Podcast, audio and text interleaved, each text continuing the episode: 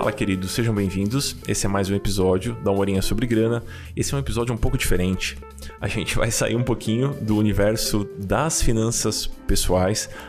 Falaremos sobre dinheiro, mas num âmbito um pouquinho mais, mais macro. A gente vai juntar a economia com a política internacional. E para essa missão eu não poderia estar melhor acompanhado. Meu convidado de hoje é o Tanguy Bagdadi, que é uma das mentes por trás do Petit Jornal, que é um projeto, é um podcast que eu adoro.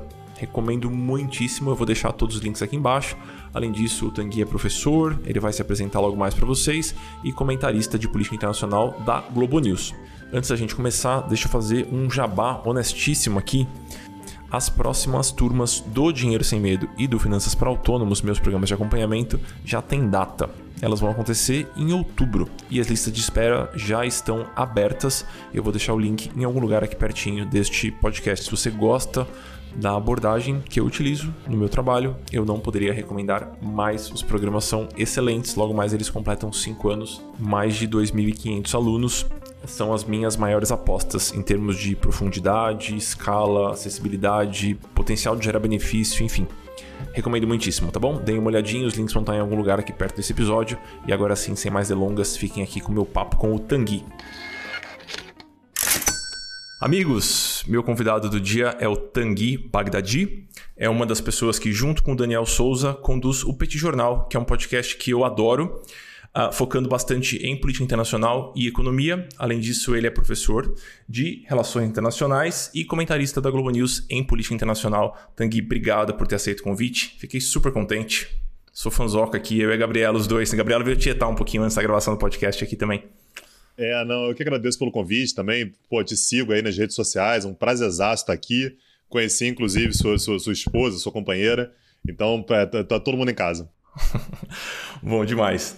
Tanguy, fiquei um tempão é, tentando separar uma pauta para a gente conversar, porque por mais que, que as áreas elas se conversem, elas não são ali, não tão juntinhas, a minha área e a sua área. É, e eu fiquei com vontade de fazer perguntas, cara. E eu vou começar essa história, esse nosso papo aqui com um desabafo.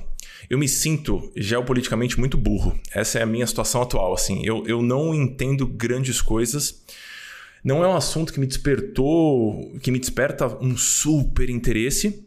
Mas o que, que aconteceu? Pandemia, eu e a Gabriela trabalhando de casa, ela escuta podcasts o tempo todo.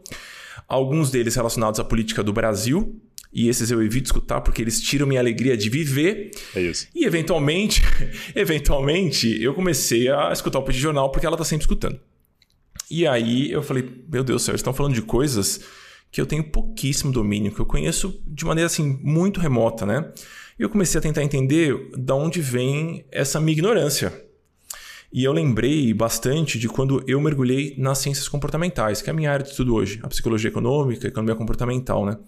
E eu lembro que a primeira vez que eu bati o olho nesse tema, eu falei, meu Deus, isso aqui é muito amplo, tem muitas coisas onde eu poderia mergulhar e eu me sinto perdido.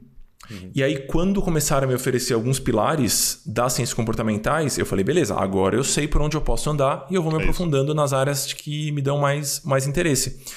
Só que quando eu penso em política internacional, em geopolítica, nessa parte mais ampla das relações entre os países, entre a, a, as forças políticas e econômicas que a gente tem hoje no mundo, eu, eu não sei o que levar em consideração. Então a pergunta que eu queria te fazer é: se chegasse um ET na Terra hoje, estendesse um mapa mundi para você e falasse, então, Tanguy, que, como é que funciona isso aqui? O que, que você apresentaria? O que, que é, é, dinheiro? É poder? É influência? É recurso natural? É energia? Como é que a gente começa a conversar para tentar entender o mundo? Eu queria abrir dessa forma contigo. Cara, é, é, complicado mesmo, porque é, é muita coisa, assim, é, é, é não, é, literalmente, né, é um mundo de conhecimento, assim, é muita coisa diferente que pode ser analisado, e isso acaba fazendo com que muita gente acabe tendo a, a tendência, que eu acho absolutamente louvável e correta, de se especializar em alguma coisa. Então, eu tenho muitos colegas das relações internacionais que falam assim: olha, sinto muito Oriente Médio, eu não comento. Não vou falar de Oriente Médio, porque minha especialidade é, sei lá, é América Latina. Minha especialidade é Bolívia. Né? E aí eu prefiro comentar coisas relacionadas à Bolívia. Só que aí são duas abordagens diferentes, né? A pessoa pode ou se especializar muito, ela vai se tornar uma super especialista em um ou poucos temas, Ou ela pode fazer, foi a opção que eu fiz, que é me tornar um grande generalista. Assim, eu, eu tento falar sobre várias coisas, o que dá um trabalho é, enorme, porque me obriga o tempo todo a estudar coisas sobre as quais eu nunca ouvi falar. E tem que ter uma humildade muito grande de falar assim, cara, isso aqui eu não faço a menor ideia do que seja. vamos sentar e vamos estudar, assim, vamos, vamos começar de algum ponto. Mas, é, pegando o caso absolutamente verossímil do ET chegando e falando tanguia, me explica, né? Como é que funciona isso aqui? É, eu começaria pela história, não tem jeito. E aí eu, eu acho que essa é uma, é uma, grande coisa, porque o pessoal me pergunta muito, eu acho que é mais ou menos a impressão que você sempre teve, de achar que os temas internacionais são temas estéreis. Essa é uma palavra que eu ouço muito. Pô, mas é um tema tão estéreo. E eu discordo frontalmente, eu não acho estéreo, porque a gente tem que ser capaz de contar uma história, né? Se você conta uma história a pessoa fica interessada. É isso que a gente tenta fazer, isso é uma premissa que a gente tem no Petit Jornal, que é, cara, você não sabe o que aconteceu. E aí fulano falou com não sei quem, e vira uma conversa, assim, vira, vira, um, vira um papo, vira, vira um, vira um bate-papo, é isso. Por, isso que o nome do, do, dos episódios é bate-papo. Assim, a gente quer que uma conversa não apenas entre eu e o Daniel, mas entre eu e as pessoas que estão nos ouvindo, né, entre a gente, as pessoas que estão nos ouvindo, e entre os atores também. Então, a história é fundamental. E aí tem que começar de algum ponto arbitrário, né, que sempre é arbitrário. Sei lá, se quiser começar no século XVIII, começa no século XVIII, entende a história do mundo ocidental, já que é a nossa grande referência, e depois vai ampliando. Minha área de, né, que eu mais gosto é o Oriente Médio, e aí eu puxo a partir disso para tentar entender o Oriente Médio e volto na história mais uma vez. Mas não tem jeito, né? Em algum momento você para a história entende a história e a partir daquilo ali as ramificações elas vão aparecendo. Entendi. Mas, mas existem alguns pilares que perpassam todos os fatos? Deixa eu te dar um exemplo. Nas ciências comportamentais, por exemplo, a gente sabe que o nosso processo de tomada de decisão econômica ele é sempre emocional e ele sempre foca no curto prazo. Mesmo quando a gente acha que ele está focando no longo prazo, a gente está focando no curto prazo, no prazer imediato. Isso é um pilar das ciências comportamentais. Existem alguns pilares das relações internacionais. Eu, eu imagino que dinheiro seja um, não? Área de influência, território seja outro. Sim. sim. como é que a gente divide isso? Existe algum. Só para a gente dar um, oferecer uma fotografia mais ampla para quem é ignorante como eu. Então, é, a partir do final da Primeira Guerra Mundial, a gente começou pela primeira vez, até então tem pouco mais de 100 anos, a ter uma estruturação de uma área teórica das relações internacionais. Então o pessoal começou ah. a falar assim: opa, ah. peraí, aconteceu um negócio aqui que é a Primeira Guerra Mundial que a gente nunca viu nada parecido. Assim, eu, eu, a gente não sabia que uma guerra podia tomar essas proporções.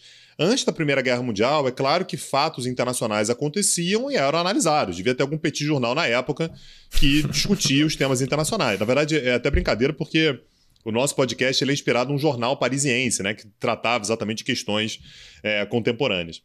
É, é uma estética né, que, que, a gente gosta bastante, no final do século XIX, início do século XX.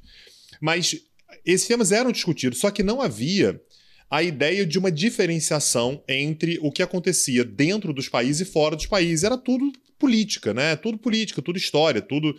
Não fazia sentido separar. A Primeira Guerra Mundial é um fato divisor, um divisor de águas, porque a gente fala assim: olha, aconteceu um negócio aqui no sistema internacional que é muito fora do padrão, é muito fora de qualquer outra coisa que a gente já tenha visto. Vamos começar a estudar esse negócio aqui, então começa a ter alguns grandes debates nas relações internacionais. Debate, por exemplo, entre realistas e liberais. Os liberais são aqueles que acreditam que grandes organizações internacionais podem trazer os estados um para perto do outro para negociarem. É a escola liberal. A escola liberal que você conhece também, da, da economia, enfim, é, da, da própria ciência política. Você tem do outro lado os realistas que falam assim: olha, nós realistas não acreditamos que a cooperação é possível. O Estado ele pensa apenas nele mesmo, no território dele, no poder dele, no dinheiro dele. Ele não quer saber. Um não pode confiar no outro. Isso vai gerando uma série de desdobramentos né, teóricos, conceituais. É uma grande dialética, né, um grande, uma grande discussão entre as correntes teóricas que nos dá uma base. Agora, é uma base que é desafiada o tempo todo. Né? Os fatos desafiam profundamente essa teoria. E é isso que é maravilhoso, né? Porque a gente, eu, eu, na verdade, uma vez, quando eu fui lá na, na live do Casé, né, ele, ele disse que eu era o. Eu assisti. É, ele disse que eu era o, o, narrador do apocalipse. É isso, assim. Eu tô, eu tô narrando a história que tá acontecendo, que é, é uma oportunidade maravilhosa, né? Porque essa guerra na Ucrânia agora vai estar nos livros de história. E eu tô vendo, eu tô narrando, tô contando o que, que tá acontecendo. Então, é, é, esses, esses elementos teóricos eles acabam sendo questionados o tempo todo. Entendi. Então é, é, recente essa teorização acerca das relações internacionais.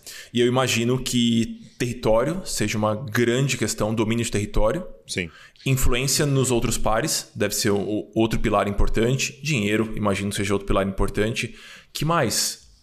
recursos naturais, cultura. Quando a gente fala sobre hum. território, né? Território em, em si, ele não quer dizer muita coisa, mas o território ele te leva para onde? Ele te dá acesso a um oceano. Com esse oceano você consegue é, chegar mais longe, você consegue projetar poder, você consegue se proteger de inimigos, você consegue ter acesso a carvão, a ouro, a petróleo, a sei lá o quê. É? Então, território é um elemento, cultura é um elemento. Então, um país, é, pensa nos Estados Unidos, né? a gente tem uma cabeça muito voltada para o pensamento americano. Olha, isso, é, isso não é ah, a gente, todo mundo calhou de achar simpático a cultura americana, as bandas americanas, os desenhos americanos, os gibis americanos, tudo americano. Não, não. Isso é uma construção histórica que vem acompanhada do poder, que na verdade que acompanha o poder americano exatamente no século XX. Ora, no século XIX era, era britânico, um pouco antes era francês. Você acompanha essa cultura de acordo exatamente com as grandes potências. É, elementos econômicos, né? Quando você tem uma economia mais forte, você consegue dar um bem-estar maior para a sua população, você consegue, portanto, ter maiores investimentos militares, maiores investimentos tecnológicos, você consegue saltar à frente. Energia, porra, um tema absolutamente central, né? Energia, indispensável. Então, é, é um mix de coisas, mas que a gente pode dizer que tem alguns mais importantes, como poderio militar, é, a disposição geográfica do território e elementos econômicos. Isso vai mudando com o tempo, Tanguy? Vai, muda. Muda, muda lentamente, mas muda. Muda, é, é, vai mudando de forma incremental. Então, por exemplo, é, quando a teoria de relações internacionais começou lá atrás, não fazia sentido a gente pensar, por exemplo, em cibersegurança. Não fazia sentido eu pensar que eu ter um time de hackers muito bem treinado era importante. Não fazia sentido eu pensar que a quantidade de unicórnios que um determinado país tem faz diferença. E hoje a gente vê que uma boa parte do poderio chinês, do poderio indiano, que aliás é, é a próxima China, né? Assim, é, é, o país que daqui a pouco vai trazer uma série de, de repensamentos acerca do sistema internacional, se dá a partir de determinado nível de inovação que era inimaginável pouco tempo atrás é, moeda, segurança transnacional. Durante muito tempo, o elemento de segurança era doméstico. Atualmente, você tem desafios da segurança que são absolutamente internacionais e que não tem como você pensar isso de outra maneira. Então, sim, vai mudando, ainda que de forma incremental, não é de forma revolucionária, né? Mas pouco a pouco a coisa vai mudando e a gente tem que acompanhar as tendências. Uma coisa que eu tenho achado interessante de estar mais mergulhado nesse assunto, de poder trocar mais com a Gabi sobre isso também, de escutar mais, mais outras fontes, né? É que a gente acaba se dando conta da nossa pequenice porque, porque, bicho, a gente está num país subdesenvolvido que é o Brasil, é, imerso em, em, outros, em, em, outros conflitos, em outras questões que passam tão longe da gente, que influenciam a nossa vida, mas é um pontinho tão pequeno na história, de certa forma é meio confortante para mim isso. Eu não sei se, se as pessoas que vão entrar em contato com esse assunto sentem isso também, mas para mim me traz um certo conforto perceber a nossa insignificância, assim, no, no ponto da história em que a gente está. Faz sentido, não? Faz, faz, sentido, eu, eu, achei curioso a sua, o seu conforto com isso, né? Ufa, né? Nem tudo bicho. depende de nós, é. né? O mundo não depende de nós. Que bom, cara, que, que fardo que se tira da nossa, das nossas costas. Porra, Mas cara, agora, é. pela, pela história que você me narrou, né? De que você tá acompanhando isso há, há pouco tempo, você também pega um recorte muito enviesado, né? Você pega um momento no qual o Brasil desistiu de fazer política externa. O Brasil desistiu de fazer política externa no governo Temer parou de fazer política externa. O governo da Dilma já era uma política externa já meio meio sem saco, já sem muita vontade e tal, mas o Brasil já teve momentos de uma posição internacional bem mais relevante, né? bem mais disposta, né? Quando a gente pensa no, nos governos do Lula, no governos do FHC, a gente tem é, governos Vargas, por exemplo, se a gente quiser voltar um pouco mais na história, é, eram momentos nos quais o Brasil era meio que é, chamado a sentar na mesa de negociação. Vem cá, a gente quer ouvir o que, que o Brasil tem a dizer, e aí olha como é que a alcunha muda, né? É o maior país da América Latina, é uma das grandes economias mundiais. Então, durante algum tempo, esse seu conforto não seria tão grande assim. Em parte, o Brasil estava ali, pelo menos, dando pitaco. Mas, de fato, se a gente for pegar de 2016, talvez até antes, né? Talvez do início da década passada para cá, já é um Brasil que tem uma, uma, participação, enfim, uma influência internacional bem menor do que já foi. O, o que, que garante o microfone para alguém, para algum país? Cara, é um, é um, mix de coisas, é um mix muito grande de coisas. Então, a gente tem algumas coisas muito abstratas, né? A gente citou agora há pouquinho uma série de coisas muito palpáveis, né? Poder militar, território, economia e tal. Mas tem algumas coisas muito, muito abstratas, como, por exemplo, legitimidade. Assim, é, é um país que segue as regras internacionais, é um país em quem você possa confiar. Confiança, enfim, você trata de comportamento, né? Confiança não é algo palpável. Confiança é uma questão de percepção. Assim, eu confio que a partir do momento em que você é, é, faz parte de uma determinada ordem internacional, os acordos dessa ordem internacional vão ser cumpridos por você. Você vai ser um defensor dessa ordem internacional, você vai ser legítimo, você vai ser um cara que não vai contradizer tudo aquilo que foi dito, você vai participar. Então, esse é um elemento.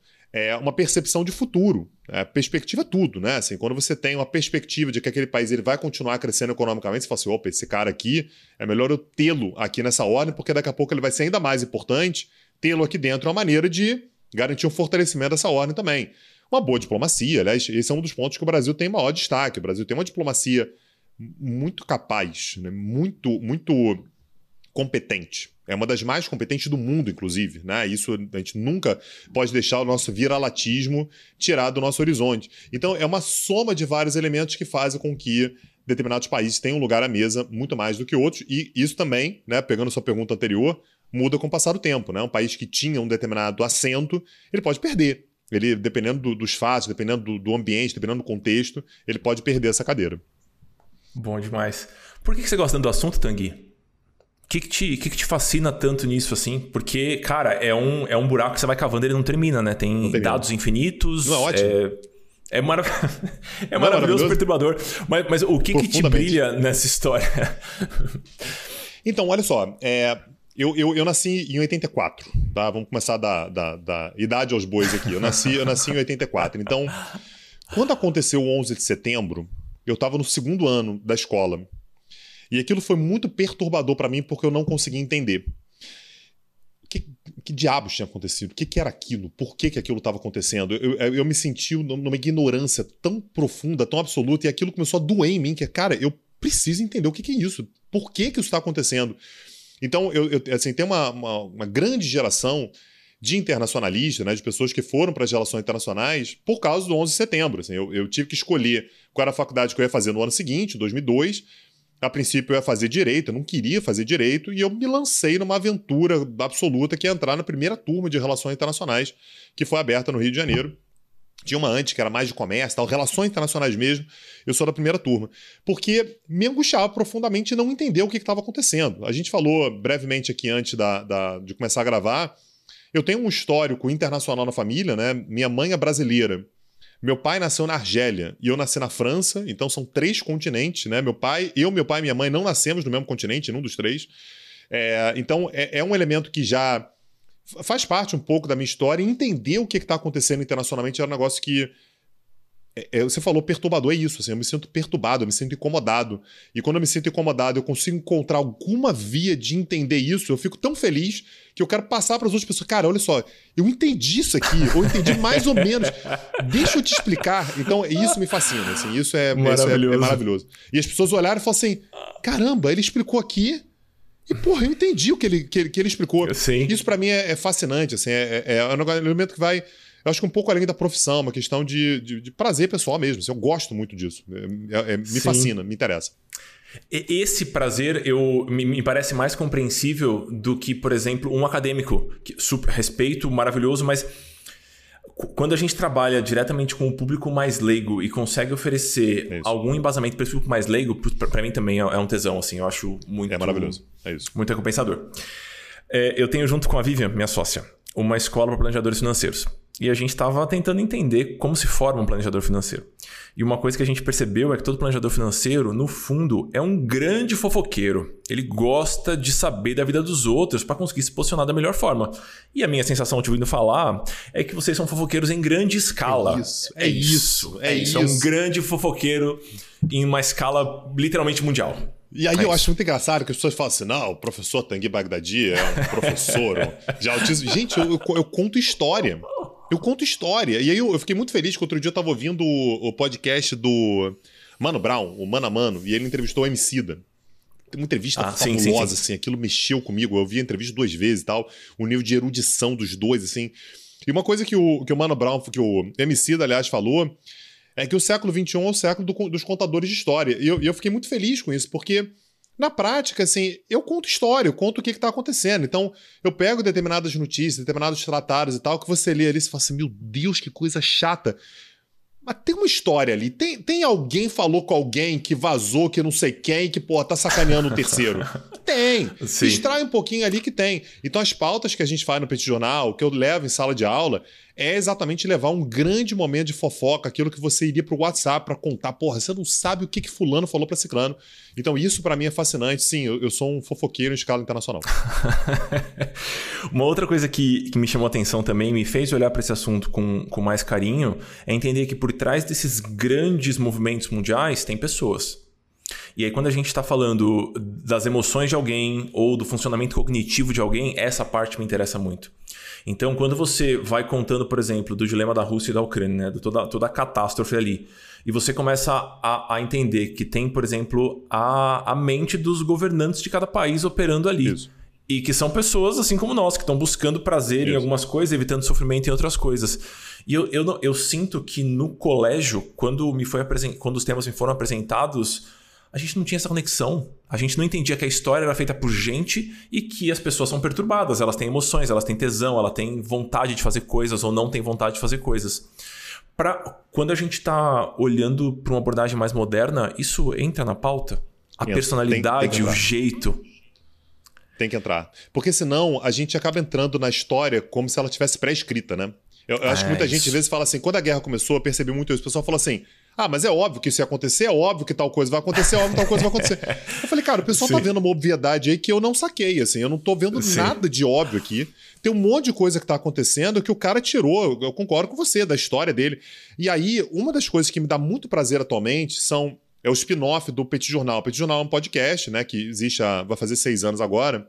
Em 2020, a gente criou um curso, né, que é o Petit Cursos. Então, a gente pega um determinado tema e desenvolve aquele tema em quatro aulas. E aí, três cursos já que a gente deu, que eram sobre países específicos, e a gente deu uma aula baseada exatamente na história do líder. Então, uma das aulas foi exatamente. Um dos cursos foi sobre Rússia, e a aula foi. O nome do curso, aliás, era Quem Tem Medo de Vladimir Putin, e o curso era sobre a, a história do Putin. E é maravilhoso porque, para dar essa aula, eu li uma biografia inteira do Putin, achei fascinante, e tudo, tudo o que ele faz tem algum tipo de conexão com a história dele. Com a infância, com a formação dele, com o filme que ele viu. Pô, ele resolveu ser da Alô, KGB. psicanalistas. Cara. Pois é, pois é. Meu pai é psicanalista, tá? Então, assim, esse é um negócio que eu olho e falo assim: opa, temos uma coisa aqui, passei minha vida inteira ouvindo o tal do Freud e o tal do Lacan.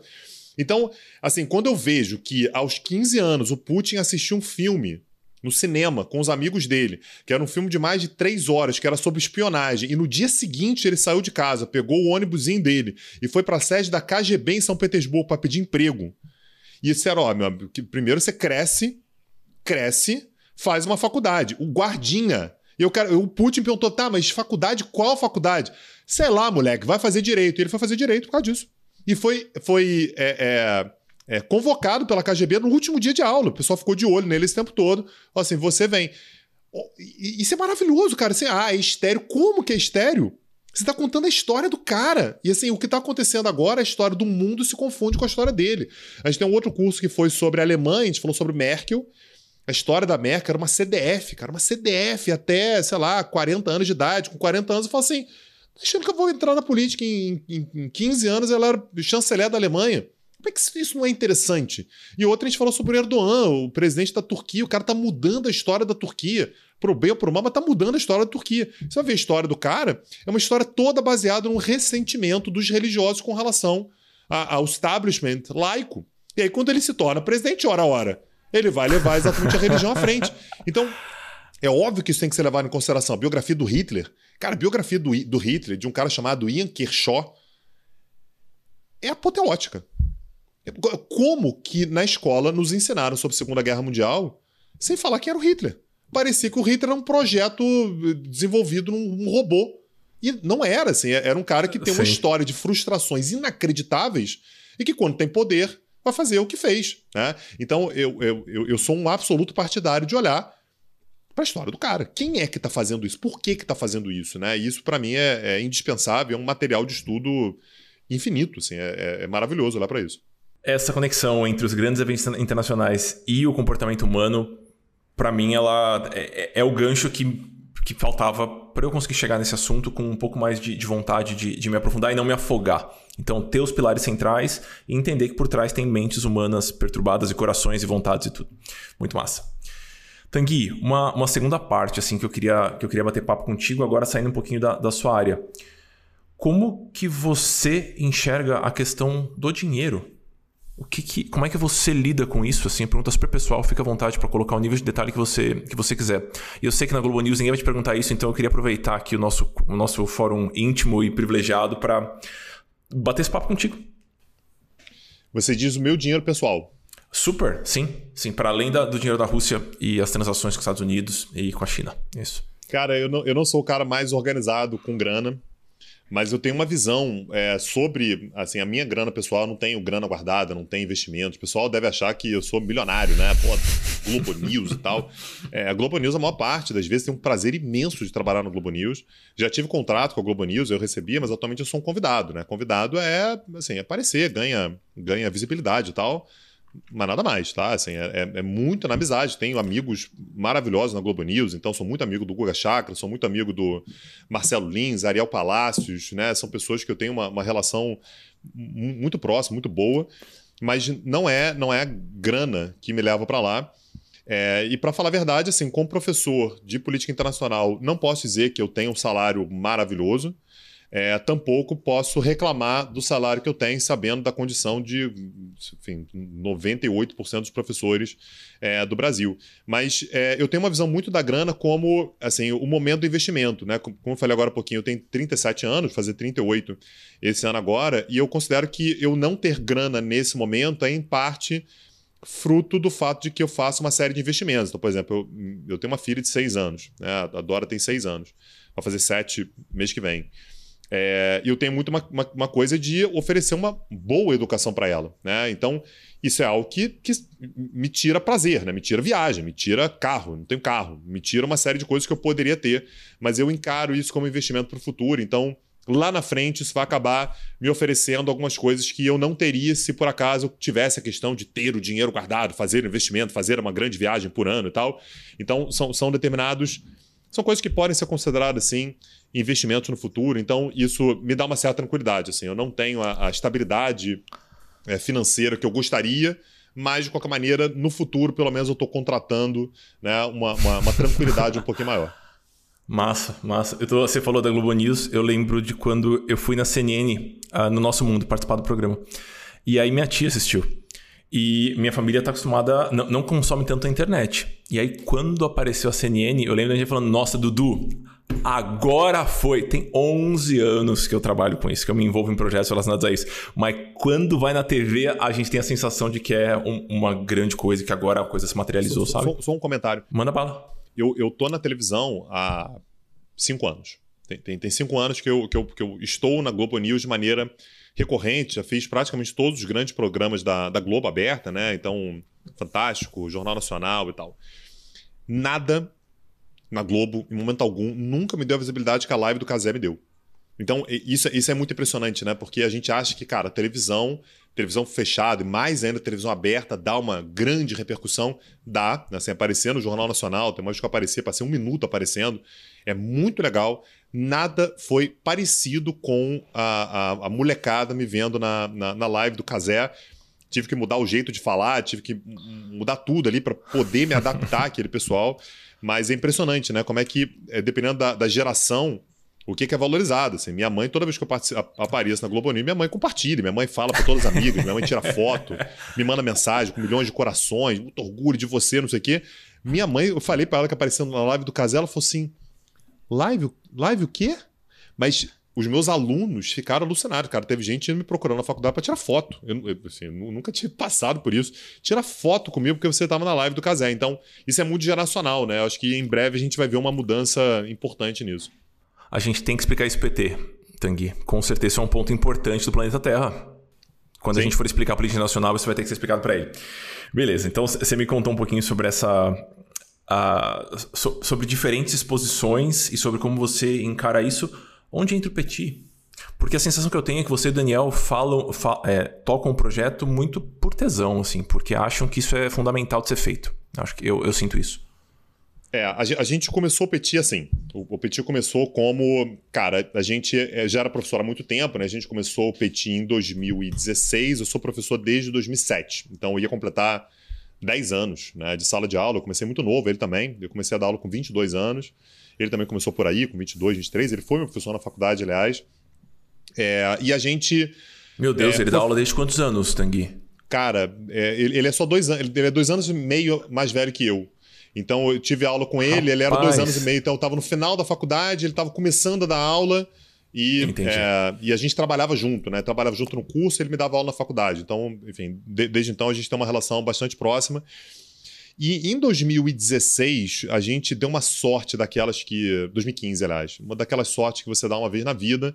A gente ganhou basicamente um curso todo pago, um negócio que meio que sobrou, porque, enfim, crise na Europa, não sei o quê. A galera tinha contratado um curso, cancelaram o curso, estava tudo contratado, e aí o IBMEC, era onde a gente trabalhava também, ofereceu da gente ir, a gente foi pagando uma merreca para fazer um curso sobre tecnologia, o uso da tecnologia na educação em Boston. É, mais especificamente, melhor ainda, não foi em Boston, foi pela Boston College, né, que é de Boston, naturalmente, mas o curso em si aconteceu em Bretton Woods, aconteceu naquele hotel de Bretton Woods, um negócio absolutamente luxuoso, e a gente pagou, cara, a gente não pagaria um curso de inglês com a grana que a gente deu para fazer esse curso. E esse curso ele foi, ele foi, ele abriu nossa mente no sentido de que, cara, a gente tem que usar mais a tecnologia, assim. Eu dava aula one on one, assim, era eu com 20, 30, 40 alunos. Mas a gente não ia para além disso. E, e que, que, como é que a gente chega em mais gente? Então foi aí que a gente decidiu fazer o Petit Jornal. E de início foi isso mesmo, assim, a gente passou quatro, quatro anos sem receber um centavo, assim. O Petit Jornal era, era muito mais uma fonte de prazer pessoal, é, ganhar uma certa visibilidade, uma certa repercussão e conseguir colocar umas discussões na, na, mesa que não estavam lá. Quando começou a crescer um pouquinho, a gente abriu o programa de apoiadores, então isso é, oferece para a gente uma possibilidade de bancar o Petit Jornal. Né? Então o Petit Jornal deixa de ser um gasto para a gente e passa a dar uma graninha. Não é muita coisa, não é nada demais, mas passa a oferecer uma, uma graninha. Com é, no ano passado, a gente teve a questão do Afeganistão, né? Então já deu uma crescida grande, muita gente curiosa, o que está acontecendo e tal. Então o Petit cresceu naquele momento. Com a guerra na Ucrânia agora cresceu mais ainda. Então, naturalmente, com isso aumenta também é, os apoios. Isso é muito legal e a gente tem o curso, né? Então, grande parte da, do, do, podcast também acaba direcionando pessoas para fazerem o curso, para entenderem mais, saberem mais. Então, isso acaba se tornando também uma fonte de, de receita, né? uma fonte de, de renda para gente. Então, assim, é, a gente consegue com isso ter uma graninha que a gente ganha com o Petit Jornal também, é, além do prazer pessoal de, de fazer o que a gente gosta. Claro. E esse é um assunto que me, me deixa muito curioso de saber quais são os, os modelos de negócio que vão existir daqui a 5 ou daqui a 10 anos pensando no jornalismo, pensando na internet. Porque a sensação que eu tenho é que hoje as pessoas que querem viabilizar os seus próprios negócios, que são negócios relacionados à informação e à educação, elas se tornam reféns de plataformas. E eu acho isso um grande problema. Então eu tenho muitos amigos que são produtores de conteúdo, que trabalham na internet com os dois pés. E hoje, se o YouTube der um espirro e acontecer alguma coisa e por um acaso não pagar mais, acabou a empresa. Então eu sempre acho muito interessante quando a gente consegue montar modelos de negócio que é meio que de pessoa para pessoa. Por isso que o Patreon, eu acho que é uma iniciativa tão legal, o Apoia-se, acho que é que vocês usam o Apoia-se, certo? Isso. A gente fico... É, tem o Apoia-se, tem uma, tem uma plataforma também de, de streaming, de podcast e tal, que é a Aurelo, que é uma grande parcela nossa. Ah, sim. Então tem o apoio por lá e a gente também é remunerado por reprodução. Mas com isso a gente ficou um pouco mais independente com relação a plataformas em si. É, basicamente, se a gente. Hoje a gente usa uma plataforma que é de um parceiro nosso, que é o Clipping CACD, onde a gente dá aula, aliás, na preparação para diplomatas. É, enfim, é o nosso trabalho há mais tempo, né, o que paga de fato as contas há muito tempo, que é preparar pessoas para serem diplomatas. Mas se por acaso acontecer alguma coisa, espero que não, adoro ter parceria com eles, mas a gente consegue levar, assim, replicar esse modelo em outra plataforma, plataforma própria, enfim. Então a gente, a gente não é dependente atualmente do YouTube, enfim, de nenhuma plataforma como essa. Sim, e eu acho que acaba oferecendo para vocês uma certa tranquilidade e breca um pouquinho a sazonalidade que qualquer autônomo teria. No caso, vocês têm a renda de vocês como professores, mas se isso não existisse, se vocês fossem trabalhando exclusivamente com a produção de conteúdo, cara, dá um frio na barriga, né? Ainda mais se barriga, você. Mas... Então, como professor, a gente tem uma sazonalidade também, né? Então, o problema era que, durante muito tempo, tanto eu quanto o Daniel, a gente via a sazonalidade do professor. Então, deu aula, ganhou. Não deu aula, não ganhou. Então, assim, férias... Mas, mas oscila as cadeiras? Assim? Oscila, oscila. Ah. É porque, é, assim, eu, eu, dou aula na faculdade, então sou professor de uma faculdade aqui no Rio, e isso me dá uma certa tranquilidade. Pagando pouco, é verdade, nada demais, mas é uma, uma grana que eu posso contar todos os meses. Mas isso não é o meu orçamento pessoal. Meu orçamento pessoal é com relação aos cursos. Então, tem mês que eu ganho mais, tem mês que eu ganho menos. Então, é, essa, essa oscilação, essa sazonalidade existe. Quando entra a sazonalidade do Petit Jornal, uma mais ou menos vai compensando a outra. Ah, né? Então, sim. eu consigo. Eu, eu, eu, eu tenho duas sazonalidades, é verdade, mas são duas sazonalidades que vão mais ou menos uma equilibrando a outra. Então, isso, isso me deixa um pouco menos exposto. É claro que, como professor autônomo, exposição eu vou ter, não tem jeito, né? Uhum. Mas é, é, essa foi a decisão que eu tomei de não ouvir minha mãe, não fazer concurso público. Meu filho, abriu uma vaga aqui na prefeitura, eu acho que você deveria fazer para você pensar na sua aposentadoria. Eu não fiz isso, né? Então, lidar com essa sazonalidade, eu vou ter que lidar sempre. Bom demais, bom demais. Mas você me parece uma pessoa centrada, Tanguy, com relação à grana, assim. Eu converso com muitos autônomos, né? Eu tenho, é um dos meus principais públicos por conta do livro e tudo mais. E, e eu percebo que antes de pensar nessas pessoas como empresários, se a gente analisa o comportamento financeiro dessas pessoas, dá para sacar se elas vão sofrer muito com as oscilações da vida autônoma ou se elas não vão sofrer. Então, não já, sei, já minha primeira vez que converso contigo. É? Já, já sofri muito. Já, já sofri muito, choro, ranger de dentes. problemas, assim. Problema mesmo, assim, de planejamento Sim. financeiro. Não, não é fácil, assim. A, a vida de, de, da oscilação do autônomo não é fácil, não é simples. É algo que... Mas assim, a gente vai, vai aprendendo, né? Assim, claro. eu, eu comecei a ser autônomo na prática muito jovem também. Então a gente tem aquele momento ali no início de carreira que a gente não sabe muito bem lidar com as coisas, então ganha mais no mês, aí torra aquela grana, e depois no, no outro mês, porra, ganha um décimo, do, literalmente, ganha 10% do que ganhou no mês anterior. Tudo isso são, são altos e baixos que a gente vai tendo. Com o passar do tempo, a gente já começa a se emocionar menos quando ganha um pouquinho mais e já começa a sofrer menos quando ganha menos, né? Você já começa a ter mais ou menos Sim. ali um padrão de, de, de, saber até onde dá para você ir, o que, que dá para fazer. Quando eu converso, por exemplo, com um dentista ou com um psicólogo autônomo, ele fala: Porra, eu queria ter tido na faculdade umas cadeiras de administração, umas aulas para entender como é que eu faço fluxo de caixa, alguma coisa do tipo. Com, na, na faculdade de Relações Internacionais, vocês tem, ali uma explicação de como você vai transformar isso num ganha-pão? Ou você vai trabalhar em embaixada? Ou você vai dar aula? Como é que. Nada. É uma cadeira de humanas com as agruras das humanas, né? Que é você aprende muito a pensar, você aprende pouco a fazer aquilo se tornar grana. Atualmente, cada vez mais, aliás, eu, eu, sou, sou, muito chamado exatamente para falar sobre isso, que é muito por acaso, tá? Assim, isso não foi um planejamento. Eu, eu nunca planejei vou ter um podcast e esse podcast vai fazer um curso e com esse curso eu vou aparecer na Globo News e com isso eu vou vender curso. Isso nunca foi planejado em momento algum. Mas, no fim das contas, acaba sendo um caminho que, para muitos estudantes de relações internacionais, é: caramba, eu não vou fazer isso, mas tem algo que dá para fazer, né? Claro, e aí, tem uma inteligência eu lembro ali. Muito, é, eu, eu, lembro muito do que, do que era dito quando eu era moleque, enfim, começando a faculdade e tal, que o pessoal dizia que, para mim, parecia muito uma conversa meio vazia, né? Que é o seu emprego, o emprego da sua vida não existe ainda. Nossa, que besteira, né? Que, que exagero. Cara, eu sou podcaster, eu não sabia que era podcast. Não existia podcast. O que é podcast em 2003? podcast em 2003. Sim. Assim, eu, em 2003 eu assinei pela primeira vez a minha internet banda larga, que era 1 mega. Não, não existe internet, não tem smartphone.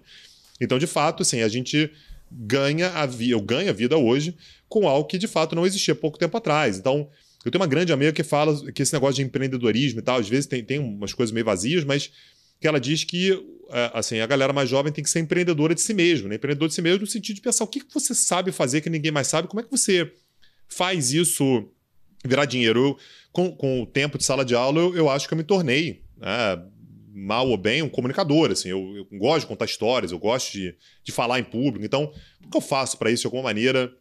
Pagar minhas contas, né? E por caminhos que a gente não planejou, isso acaba acontecendo em algum momento. Claro que isso não quer dizer que seja fácil, que todo mundo consiga fazer isso com, com simplicidade. Eu odeio aquele negócio, é só você querer. Não é isso, não é só você querer, tem que ter uma série de coisas também, tem que ter sorte, Sim. tem que ter ajuda, tem que ter boas relações, mas é, acaba sendo a forma pela qual alguém formado em relações internacionais consegue ganhar a vida com o que estudou, o que não é simples. Justo. Eu não consigo falar sobre outras épocas, mas eu tenho certeza que a nossa época vive nos extremos. Então, o que eu sinto conversando com empreendedores é algo do tipo: não, ou a pessoa acha que o empreendedorismo é o santo grau, ou a pessoa acha que é uma pauta de extrema direita e de liberais e que esse discurso só pertence a esse grupinho que acha que o pobre tem que empreender e que o Uber é um empreendedor e o cara que entrega o iFood também. Mas a gente acaba desperdiçando muitas inteligências interessantes que estão presentes na mente de quem está empreendendo, quem está tirando projetos do chão.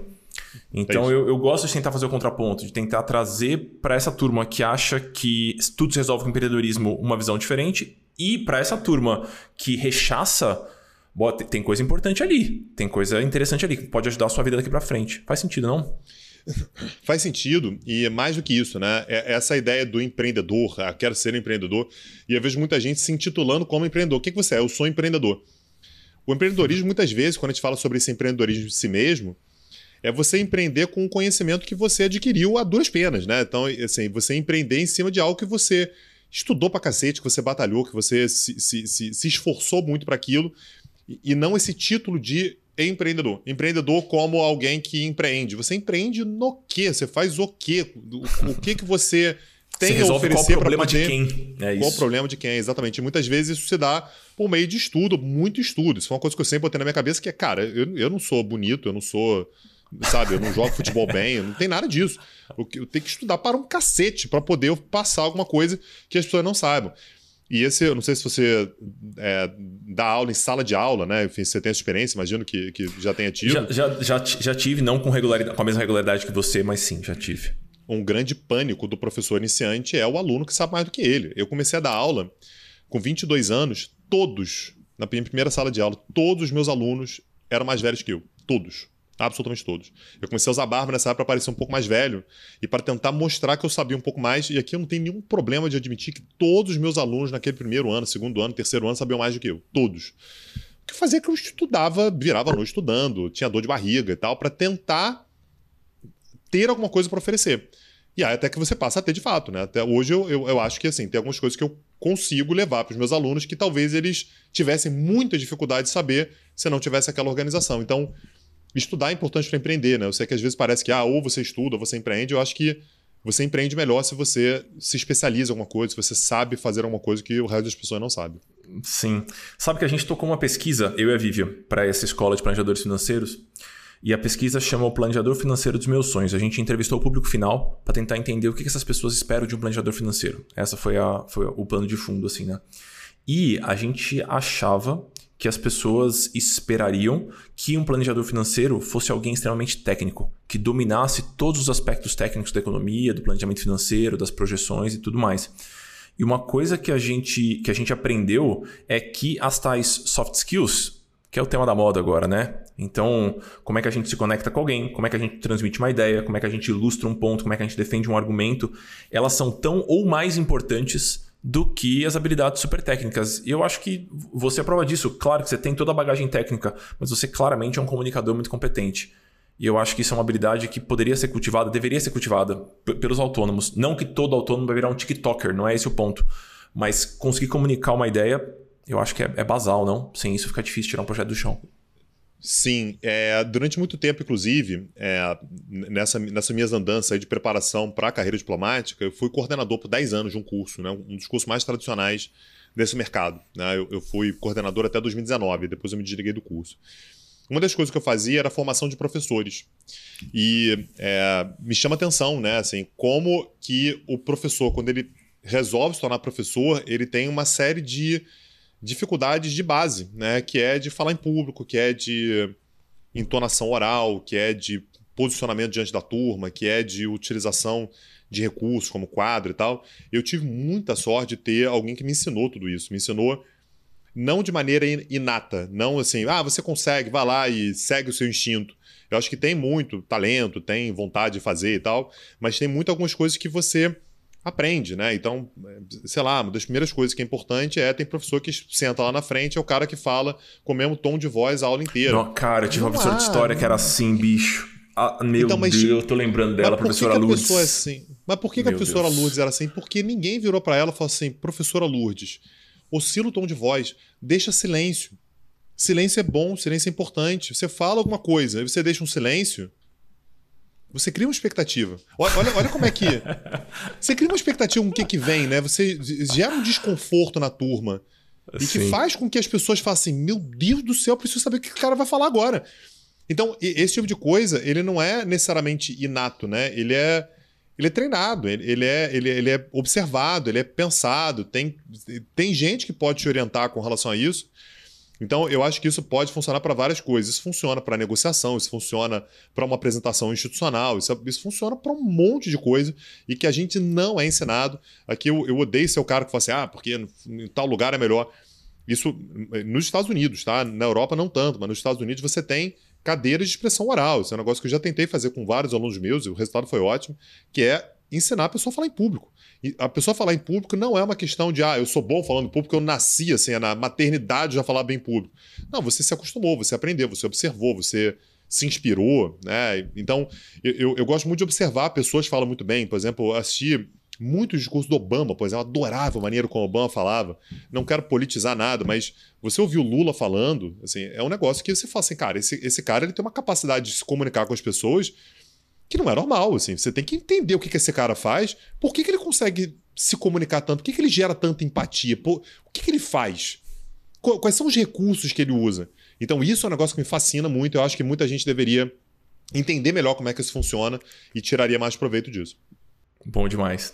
Tanguy, queria te pedir duas indicações para quem escutou esse podcast e teve contato com o trabalho pela primeira vez, ou a primeira vez que a pessoa entendeu alguma coisa sobre política internacional, sobre relações internacionais, uma peça mais curtinha, que essa pessoa pode procurar e a gente vai colocar links aqui embaixo, e uma peça mais longa para quem quer enfiar o pé com um pouquinho mais de força nesse, nesse tema. Podem ser peças suas, podem ser peças do Petit, o que você achar que faz sentido, livro, vídeo, post, o que for.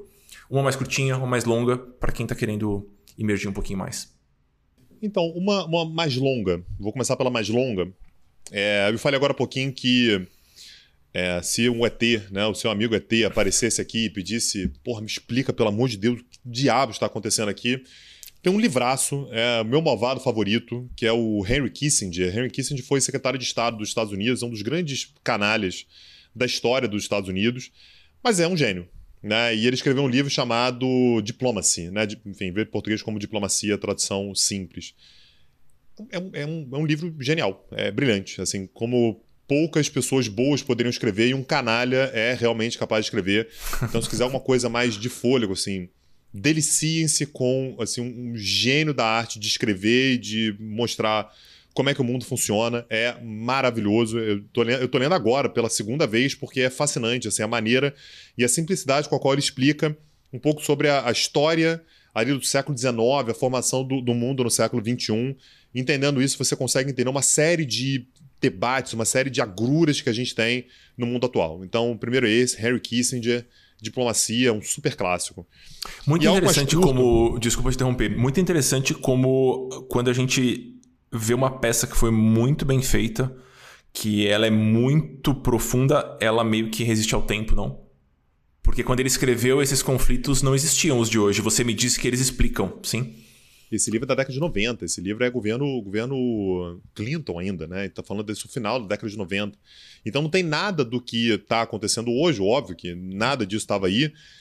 Mas ele, ele mostra a história, né? então ele está olhando para trás. E quando ele olha para trás, ele está falando assim: olha, eu não sei o que vai acontecer no futuro, porque não tem como saber, mas dá uma olhada no que, que já aconteceu, se intera aqui sobre o que aconteceu e olha os grandes movimentos. E isso é maravilhoso, assim, isso é, é arte, né? Entender os grandes movimentos, é você entender o que, que veio acontecendo com o passar do tempo, muito mais do que o fato, né? Aconteceu isso. Sei lá, mataram Francisco Ferdinando em 1914 em Sarajevo, e aí por isso começou a Primeira Guerra Mundial. Pô, peraí, a Primeira Guerra Mundial não começou por causa disso. Tem uma série de movimentos que vão levar até a Primeira Guerra Mundial. Entender esses grandes movimentos é uma arte. Tá? E o Kissinger faz isso de maneira absolutamente brilhante. E a outra, é, já que você me deu a possibilidade de, de indicar algo que, que eu fiz, a gente oferece no Petit Jornal aulas gratuitas lá no canal do Petit Jornal no YouTube. E a última aula gratuita que a gente deu foi sobre energia. E eu acho muito interessante falar sobre energia porque é um tema que perpassa tudo, né? Assim, não tem como você entender a guerra entre Rússia e Ucrânia sem entender energia, não tem como você entender, sei lá, o 11 de setembro sem olhar para energia, não tem como você entender a política externa dos Estados Unidos ou a inserção da China no mundo sem olhar para energia, sem olhar para os grandes conglomerados de petróleo, sem olhar para as inovações técnicas, para a revolução industrial, enfim. Então você é um tema que abarca uma série de outros, né, que acaba sendo um tema crucial. Então, outra coisa que eu queria indicar foi a última aula é, gratuita do Petit Jornal lá no canal do YouTube do Petit Jornal, né, que a gente fala sobre, sobre energia. É uma aula de uma hora e meia, mais ou menos, então não é tão longa assim. Mas, enfim, eu acho que é bastante ilustrativa do que, que a gente faz no Petit Jornal, assim, quais são os debates que a gente acaba entabulando por lá. Bom demais. Tanguy, obrigado. Vou deixar todos os links, inclusive os links do Petit Jornal mais gerais, para vocês poderem acompanhar aqui em algum lugar deste vídeo ou desse podcast, dependendo de estar vendo isso aqui. E queria te agradecer de novo, cara. Adorei o papo. Muito, muito, muito obrigado. Parabéns pelo trabalho. Nada. Seguimos fanzocas aqui do Petit. Prazer foi meu, obrigado pelo convite. Foi um convite feito de maneira curiosa, né? Você perguntou ali, alguém botou meu nome, falei, porra, é agora. respondi lá, então é muito bom quando essas coisas acontecem, então, os, os encontros Sim. que a internet é, nos permite. Então, prazer e toda admiração também. Obrigado pelo convite. Valeu. Valeu, queridos. Na próxima quinta-feira temos mais um episódio. E é isso, fiquem bem por aí. Um abração.